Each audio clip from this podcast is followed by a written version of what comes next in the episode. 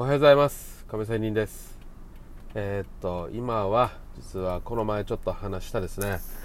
えー、職場で使う材料を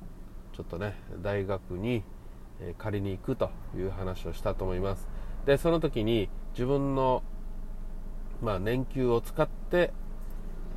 えー、その仕事をしに行くということなんですが、え、実はその時もう結局は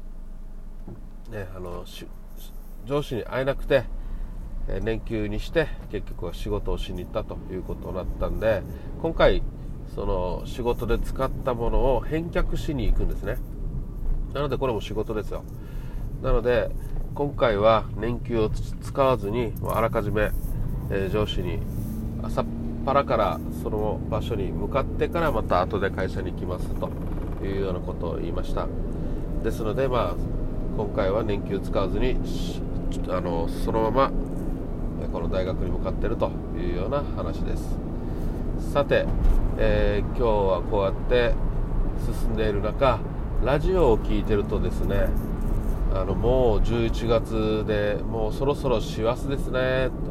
という言葉が飛び交っていました。で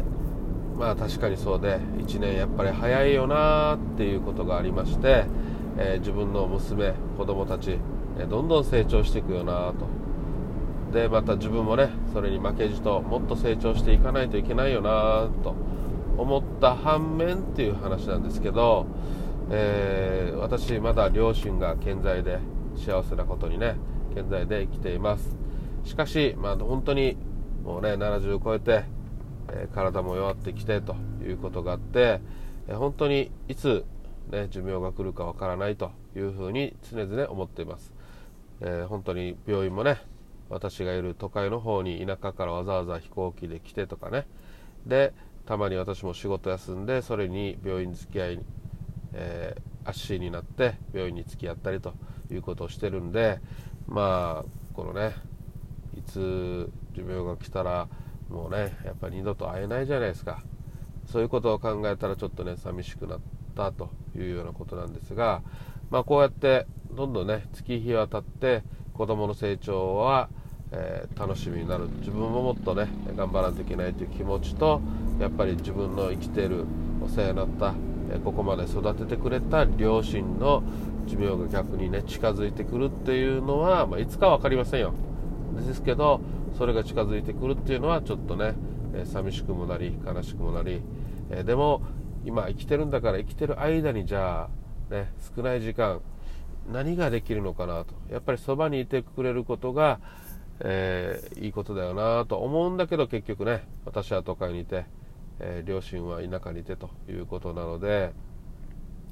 うーんどうしたものかというようなことを考えてしまいました。